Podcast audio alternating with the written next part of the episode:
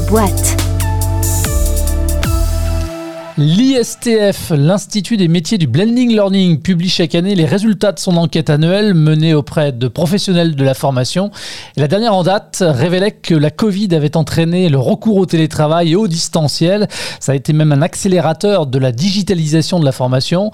Face à la Covid-19, 89% des répondants à l'enquête ont indiqué vouloir faire évoluer leur offre vers plus de distanciel ou plus de blending learning. Le marché du digital learning est en plein essor. Et on va en parler dans cet épisode de The Boîte, le podcast des entreprises qui recrutent, un programme disponible sur jobradio.fr, mais aussi sur l'ensemble des plateformes de diffusion de podcasts. Bonjour Dario Spagnolo. Bonjour.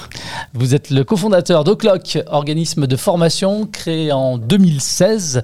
Des formations en ligne accompagnées et tutorées. Elles forment au métier du numérique. Vous, vous n'avez pas attendu la Covid hein, pour proposer l'ensemble de vos formations en ligne. Non, effectivement, certains nous ont dit qu'on était visionnaires. En réalité, je pense qu'on a eu de la chance aussi et personne n'a vu venir ce qui est arrivé en mars 2020.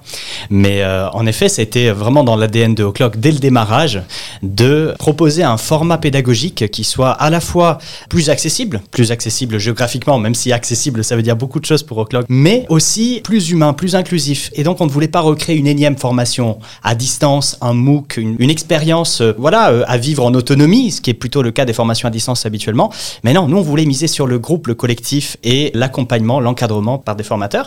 Et donc, euh, le format de la classe virtuelle s'est imposé avec toute une méthodologie pédagogique et une technologie qu'on a développée aussi qui permet d'atteindre des résultats qui sont extrêmement satisfaisants en termes de taux d'engagement, en termes de, de, taux de satisfaction de nos apprenants, tout simplement. N'en dites pas trop parce que j'aurais plus de questions à vous poser.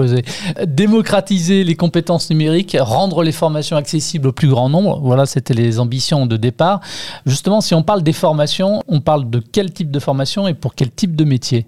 Alors, on est résolument euh, dans les métiers du numérique, les métiers en tension dans le numérique. Et euh, le premier de ces métiers, c'est euh, les métiers du développement, du développement informatique. Alors, on pense que les métiers du développement web, les technologies du développement web sont les plus accessibles pour des personnes qui débutent, qui sont dans une reconversion professionnelle. Et donc, on se concentre vraiment là-dessus. Maintenant, on a également des projets de diversifier également les formations que l'on propose, également à d'autres métiers, comme les métiers de la donnée, par exemple, ou les métiers de la sécurité, qui sont également très, très en tension, très par les entreprises. Par qui sont dispensées ces formations? Par qui sont réalisés en tout cas les, programmes pour les apprenants? On gère tout ça en interne. On a vraiment une, une stratégie, on va dire, d'intégration verticale au niveau de la pédagogie. On considère que c'est notre métier.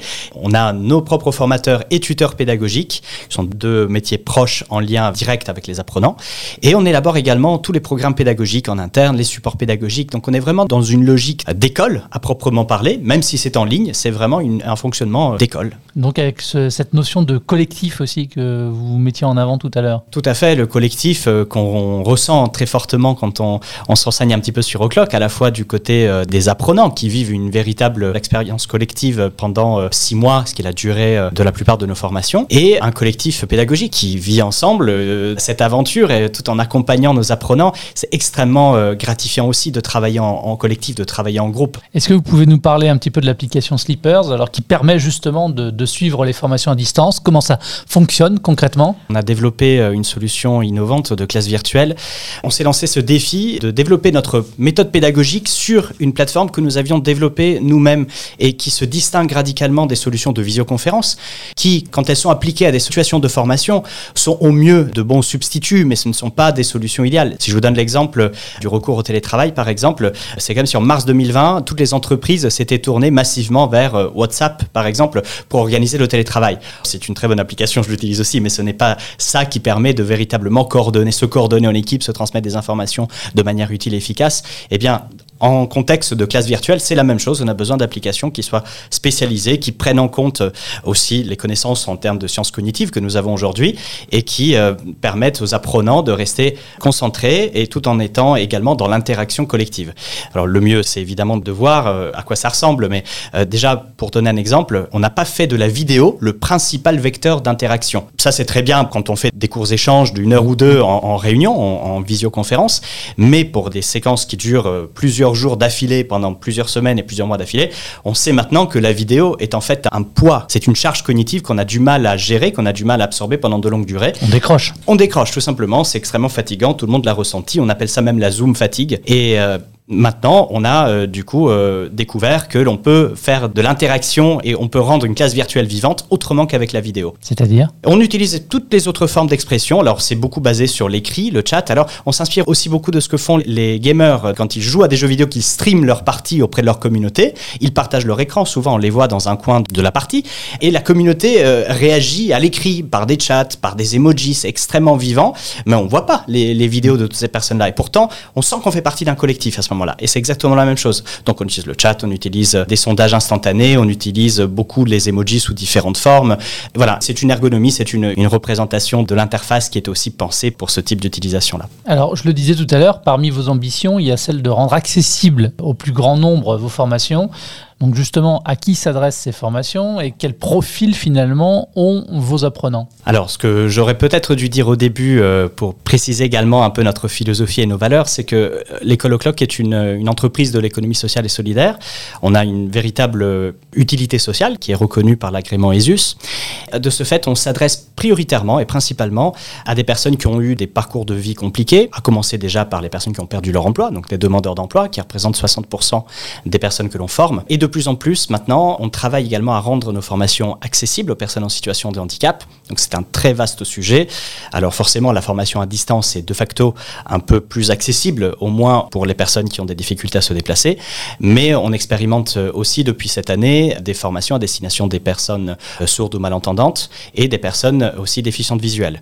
Et donc il y a énormément de sujets à couvrir. On n'était pas des experts au départ, donc on, est en train d'apprendre beaucoup de choses nous-mêmes et euh, c'est extrêmement euh, riche on s'aperçoit à quel point il y a un vrai besoin de formation accessible. Et enfin, on s'adresse également euh, beaucoup aux, jeunes euh, qui ne sont ni en emploi ni en formation. Et donc, ça, représente, on va dire, les, trois typologies principales des personnes qui suivent nos formations. Et du coup, ça, on a une idée du, j'imagine que oui, évidemment, mais du nombre d'apprenants chaque année euh, On a une capacité de formation de 1000 apprenants par an. Nos formations sont plutôt complètes, complètes même à 6 mois. Donc aujourd'hui, on a un vrai enjeu de répondre à cette demande très forte, qui est à la fois du côté des entreprises qui cherchent à recruter des profils et aussi de la part de personnes qui souhaitent se former. Donc notre objectif d'ici 12 euh, à 18 mois, c'est de doubler notre euh, capacité de formation. Vos formations, en tout cas pour quelques-unes d'entre elles, euh, sont certifiantes, diplômantes. Quel est le taux de réussite?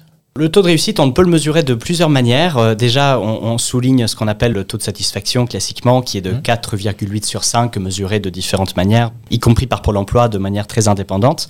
Ensuite, on a également le taux d'accès euh, à la certification, qui est autour de 80%, il me semble. J'ai plus le chiffre exact en tête. Et donc, les personnes qui après avoir suivi notre formation, présente le titre professionnel, généralement c'est le titre professionnel développeur web et web mobile, et l'obtiennent, donc ça c'est autour de 80%.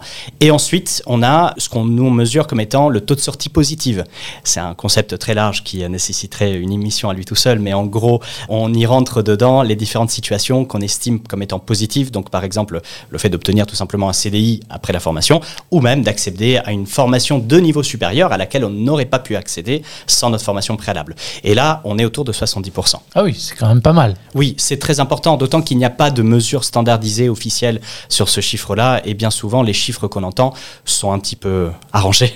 Un peu arrangés, ouais. Vous arrivez quand même pas à mesurer le nombre de personnes qui euh, ont suivi euh, votre formation et ont pu retrouver un emploi Alors, l'emploi directement, ça doit concerner à peu près 50% de nos effectifs. Mais après, il faut voir aussi l'impact et les effets sur le long terme. C'est-à-dire une personne qui suit notre formation et qui ensuite accède à une formation de niveau supérieur, y compris en, alternance, elle est de facto dans l'emploi et elle ne rentre pas forcément dans cette statistique, ou alors elle va y accéder à l'emploi, mais peut-être un an ou deux ans plus tard. Mhm. Pour un apprenant, ça lui coûte combien de se former avec O'Clock? Le moins possible, c'est-à-dire qu'on essaye de mettre en œuvre un maximum de solutions pour que la formation soit gratuite la plupart du temps. 25% de nos bénéficiaires bénéficient d'une prise en charge intégrale dans le cadre des aides de droit commun ou de conventions de formation collective, et 50% bénéficient d'une prise en charge partielle. Le coût total de la formation est de 7000 euros et euh, peut être aussi financé euh, par les bénéficiaires directement, mais euh, on met tout en œuvre pour que ce ne soit pas le cas ou le moins possible. Dario, vous avez tout récemment levé 4 millions d'euros pour soutenir, j'imagine, votre croissance et diversifier également vos activités. Justement, si vous deviez les diversifier, euh, vers quoi vous vous tourneriez? Alors, on a deux axes principaux de diversification. On a la diversification de notre catalogue de formations. Les formations, par exemple, en lien avec les données et la sécurité, par exemple. Ce sont deux axes que nous regardons de très près. On a la diversification également des publics et donc de développer davantage de formations, par exemple, à destination des personnes en situation de handicap. Enfin, on a euh, également l'axe technologique avec Sleepers qui devient véritablement une solution que nous mettons à disposition maintenant des écoles et des organismes de formation pour avoir un impact indirect, on va dire, sur la transformation numérique des organismes de formation et sur euh, la démocratisation des formations accessibles parce qu'une des particularités de Sleepers, c'est d'être une classe virtuelle accessible. Au Clock, aujourd'hui, ce sont combien de collaborateurs? Nous sommes aujourd'hui 140 avec une particularité euh, forte qui est que nous sommes tous en télétravail mm. et donc à ma connaissance, O'Clock fait partie des premières entreprises en France à avoir franchi le seuil des 100 salariés. Peut-être la première, je n'en connais pas d'autres en tout cas. On n'a pas de locaux, donc euh, c'est vraiment toute une organisation. Euh, c'est vraiment dans notre ADN de fonctionner comme ça. On est donc 140 salariés pour la grande majorité en CDI à temps plein dans toute la France et même maintenant un petit peu en dehors de la France. On parlait tout à l'heure de la levée de fonds qui devrait vous permettre aussi de bah, d'agrandir l'équipe au Clock. Combien de personnes vous prévoyez de recruter dans, dans les semaines, dans les mois, dans l'année à venir? On a un projet de recrutement d'environ 100 personnes d'ici les 12 prochains mois. Ce sont principalement des euh, formateurs et des tuteurs pédagogiques parce que c'est véritablement ça qui donne euh, à O'Clock la capacité de former plus de personnes. Il faut comprendre qu'on n'est pas une plateforme, on ne mm. produit pas des, vidéos, mais vraiment des cours euh, animés en direct par des formateurs. Et les tuteurs pédagogiques sont un métier un petit peu, un petit peu particulier qui fait peut-être partie des spécificités de O'Clock et qui est très intéressant et qui permet aux, aux apprenants de bénéficier d'un accompagnement, y compris plus individualisé au cours de leur formation, même si ça reste des formations collectives. Les tuteurs pédagogiques ont surtout pour mission d'accompagner individuellement peut-être les personnes qui en ont le plus besoin. Quel type de profil vous recherchez justement chez euh, vos candidats? Est-ce que vous recherchez des softs en particulier chez les futurs talents? Alors on s'adresse principalement à des développeurs expérimentés qui euh, ont peut-être envie de mettre plus de sens dans leur quotidien, de transmettre euh, leur passion et leurs compétences. Oui, les soft skills, évidemment, sont hyper importants. On regarde évidemment la capacité euh, d'avoir une, une, fibre pédagogique, même si on n'attend pas à ce que les candidats aient une expérience pédagogique préalable. Pour ça, on les accompagne en interne. On a un parcours d'intégration et de formation qui dure plusieurs mois, qui leur permet de monter en compétences sur la pédagogie, même s'ils n'en ont jamais fait avant. Mais par contre, on va quand même être attentif à leur capacité à, transmettre, à se mettre à la place aussi des personnes à qui euh, ils transmettent ces compétences-là, parce que voilà, l'écart en termes de compétences est tel que ce n'est pas toujours facile en fait de se mettre à la place de débutants, de personnes qui s'initient, quand on est soi-même très expérimenté. Et puis, euh, on a une marque de fabrique qui euh, ressort, je pense, assez vite dès qu'on regarde notre site internet. C'est un peu l'humour, c'est la passion. Et ça, c'est quelque chose aussi que l'on recherche euh, chez nos candidats, c'est la capacité à faire des choses très sérieuses, mais sans se prendre au sérieux. Vous avez parlé de parcours d'intégration pour favoriser aussi la montée en compétences de vos collaborateurs. Justement, si on parle d'onboarding, comment sont intégrés les nouveaux collaborateurs, surtout quand on, est on se revendique en 100% distanciel? C'est beaucoup sur mesure, ça dépend vraiment des profils. Il y a des personnes qui ont euh, besoin d'être euh, davantage accompagnées, davantage de voir euh, comment se passent les classes virtuelles et d'autres qui ont besoin d'un petit peu moins de temps. Donc la durée de cet accompagnement est très variable. Ce qui est certain, c'est qu'on laisse un grand temps aussi d'observation. On laisse aux personnes le temps de s'imprégner, on va dire, de toute la formation et des modalités, euh, à la fois des, outils techniques qu'ils vont utiliser, aussi des contenus qui leur sont mis à disposition et de la méthode pédagogique. Et puis il y a régulièrement des temps d'échange avec des formateurs, on va dire, euh, plus expérimentés, qui sont parrains, qui les parrainent en quelque sorte et qui les accompagnent pendant plusieurs mois si nécessaire, jusqu'à ce qu'ils soient en autonomie pour la première fois et qu'ils se retrouvent dans la classe virtuelle à assurer euh, les cours avec leurs apprenants. Et quand on intègre au clock, finalement, quelles sont les perspectives d'évolution?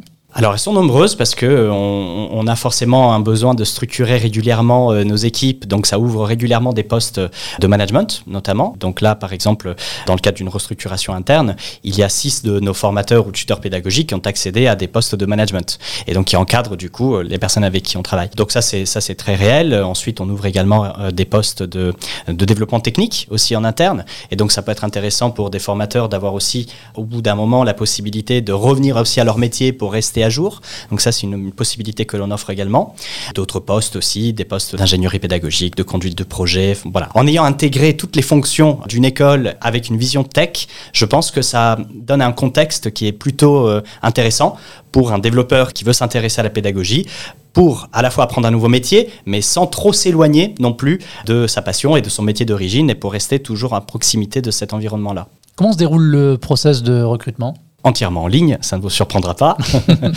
et donc il y a plusieurs étapes, euh, et c'est vrai qu'il y en a quelques-unes qui sont assez marquantes, comme par exemple le confessionnal. On demande aux personnes de prendre leur téléphone et de se filmer et d'expliquer en, gros pourquoi ils, ils candidatent chez O'Clock. On a également euh, l'étape redoutable du baptême de l'espace, on, l'appelle comme ça. Qu'est-ce que c'est que ça? Ça fait peur comme ça? Oui, ça peut faire peur parfois, c'est vrai, mais euh, il faut le surmonter. il s'agit d'une mise en situation pédagogique, et donc c'est un exercice qui est toujours très difficile, qui est rarement réussi, mais on n'est pas obligé de le réussir à 100% pour accéder au poste, mais ça nous permet de mesurer peut-être le gap à combler et euh, ce qu'on peut faire pour apporter des bonnes pratiques en termes de pédagogie à quelqu'un qui a plutôt déjà une fibre ou plutôt euh, quelqu'un qui serait peut-être trop en difficulté. Ça nous permet de mesurer euh, tout ça précisément. Pendant 45 minutes, les candidats assurent un, un, cours à distance devant de faux apprenants. Il y a des vrais apprenants, il y a aussi des faux apprenants dans le lot. Ils ne savent pas qui c'est, qui est qui. Et donc à la fin, ils sont également notés par l'ensemble des personnes qui ont assisté au cours.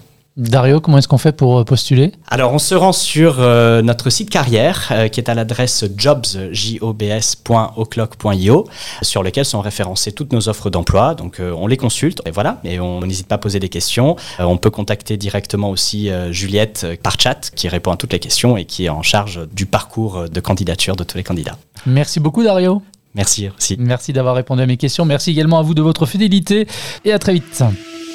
Tous les podcasts de Job Radio sont à réécouter sur l'application Job Radio et téléchargeables depuis toutes les plateformes de diffusion de podcasts.